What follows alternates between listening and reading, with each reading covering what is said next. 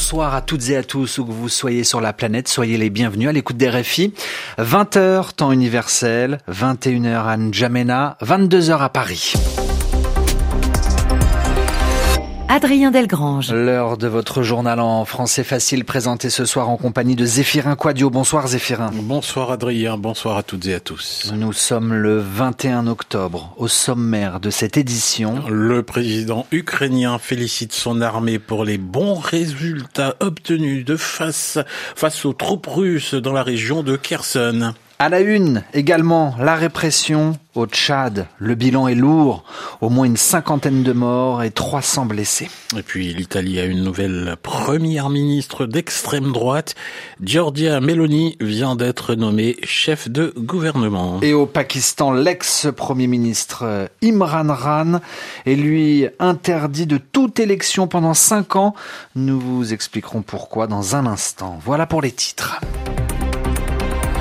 Le journal. En français facile. La guerre en Ukraine, la région de Kherson attire tous les regards hein, depuis euh, quelques semaines. L'armée de Volodymyr Zelensky regagne du terrain dans cette région située dans le sud du pays. 88 localités auraient été reprises aux forces russes d'après le président ukrainien. Pour cela d'ailleurs, il félicite ce soir ses soldats. Pendant ce temps-là, l'administration russe a elle décidé d'évacuer des civils de cette région. Alors euh, cela signifie-t-il pour autant que les Russes abandonnent cette région Eh bien, les avis divergent, mais ce qui est sûr, Romain Le Maresquier, c'est que l'armée ukrainienne compte bien reprendre Kherson. Que va-t-il se passer à Kherson dans les jours ou les heures à venir? Moscou, qui a commencé à évacuer ce jeudi une partie de la population qui était restée dans la ville, serait en train de redéployer des forces dans cette capitale régionale. Selon divers experts, 2000 soldats auraient été envoyés en renfort, des soldats qui empruntent le chemin inverse des habitants évacués et qui passent donc par le seul pont encore en état qui permet de franchir le Dniepr et d'atteindre la rive orientale. Un pont qui aurait d'ailleurs été bombardé par les Ukrainiens selon Moscou, des frappes qui auraient fait quatre victimes. Situation est donc très tendue sur place. Kiev, de son côté, accuse Moscou d'avoir miné le barrage d'une centrale hydroélectrique dans la région, ce qui pourrait, selon le président ukrainien, provoquer une catastrophe à grande échelle. 80 localités seraient menacées si d'aventure le barrage venait à exploser. L'armée ukrainienne, qui se trouve à quelques kilomètres de la ville, va-t-elle mener une offensive? Cela ne semble pas envisagé pour l'instant, car des combats urbains pourraient faire beaucoup de victimes parmi les troupes ukrainiennes. Mais le silence de Kiev ces derniers jours semble en tout cas indiquer que l'Ukraine prépare quelque chose.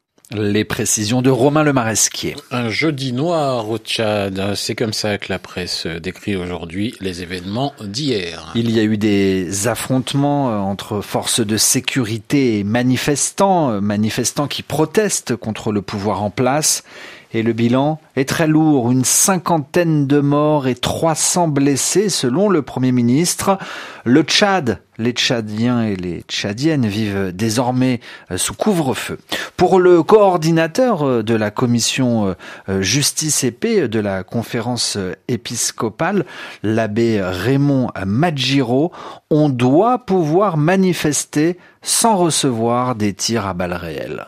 Nous ne pouvons que déplorer ce qui s'est passé de mémoire des Tchadiens. C'est la première fois qu'on a euh, ce nombre-là. Surtout que nous avions euh, espéré que le dialogue euh, nous allait conduire tout droit à la réconciliation. Le temps est venu de penser un peu au peuple, de ne pas voir que les intérêts politiques, dépasser les égaux pour se donner la main. On ne peut pas continuer dans la guerre avoir des victimes pareilles. C'est intolérable. Mais bon, c'est vrai qu'il y a des cas et autres, mais les plus grandes cas, c'est des vies humaines qu'on ne peut pas réparer. Chacun peut jouer sa partition et des réactions ou des médiations avec les acteurs politiques que je juge assez adultes pour privilégier l'intérêt de la nation. À tous les niveaux, chacun doit euh, bouger et agir pour qu'on puisse euh, penser nos plaies. Euh, on ne peut tirer que si on a reçu l'ordre. Il faut que les politiques soient les premiers à désarmer leur cœur pour que les policiers désarment leurs mains. On voit dans d'autres pays qu'il y a des manifestants, c'est vrai, mais on n'est pas obligé de tirer à balles réelles.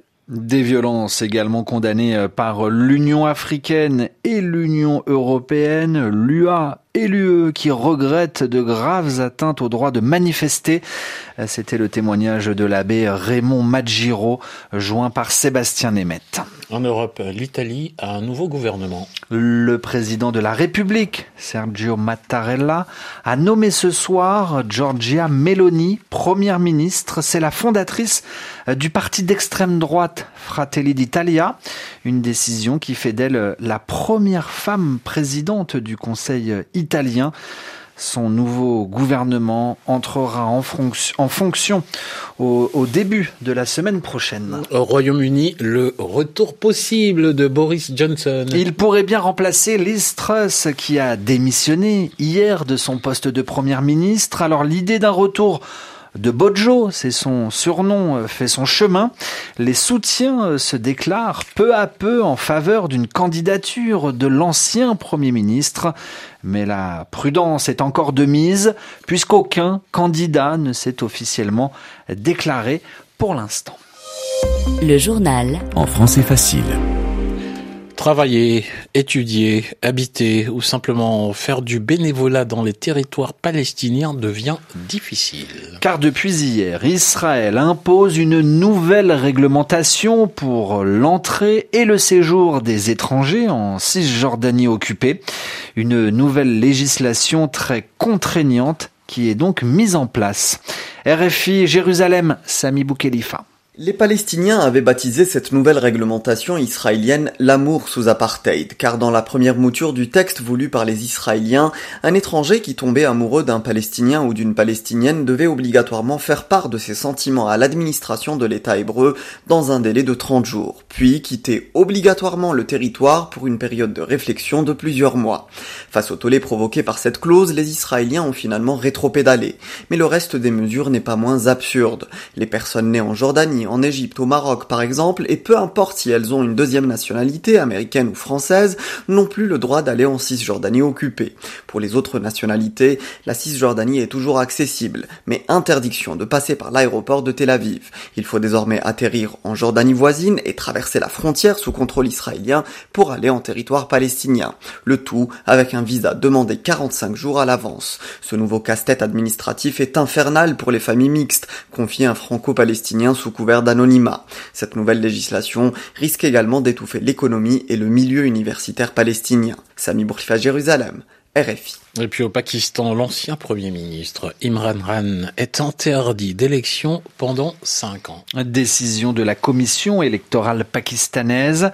Yelena Tomic, l'ancien chef du gouvernement, Imran Khan, est accusé de ne pas avoir déclaré tous les cadeaux reçus du temps où il était au pouvoir. C'est une nouvelle illustration du bras de fer qui oppose l'actuel gouvernement à l'ancien Premier ministre évincé du pouvoir par une motion de censure votée en avril dernier par l'Assemblée. Après une série de procédures judiciaires dont Imran Khan s'est sorti sans trop de dommages, voici que la commission électorale l'accuse de corruption. L'ancien champion de cricket aurait omis durant l'exercice de son mandat de déclarer l'ensemble des cadeaux reçus lors de ses déplacements à l'étranger et d'avoir gagné de l'argent en en revendant certains. La presse People avait reproché ces derniers mois à l'ancien Premier ministre d'avoir reçu l'équivalent de plusieurs centaines de milliers de dollars de cadeaux sous forme de montres, de bijoux, de sacs à main et autres produits de luxe. L'interdiction de se présenter à des élections durant cinq ans doit être confirmée par les tribunaux. En attendant, Imran Khan a remporté ce week-end six des huit élections partielles auxquelles il s'était présenté personnellement et continue de jouir d'une forte popularité. Des manifestations de soutien ont éclaté un peu partout dans le pays. Ses partisans dénonce une tentative honteuse d'empêcher Khan de se présenter aux prochaines législatives qui devraient se tenir d'ici un an. Yelena Tomic. Et puis dans l'actualité de ce vendredi également des espions russes euh, repérés sur un site de petites annonces en France. C'est une alerte de la DGSI, la Direction générale de la sécurité intérieure en France. Le site en question euh, est celui du Bon Coin. D'après les renseignements français, des espions russes euh, ciblent notamment des étudiants de grandes écoles en leur euh, proposant des cours particuliers d'économie, de langue et de géo politique, une alerte de la DGSI. Et puis on referme ce journal avec un, mot de football zéphirin pour vous dire qu'en ouverture de la douzième journée de Ligue 1, Le PSG mène euh, à Ajaccio à la 50e minute grâce à un but de Kylian Mbappé.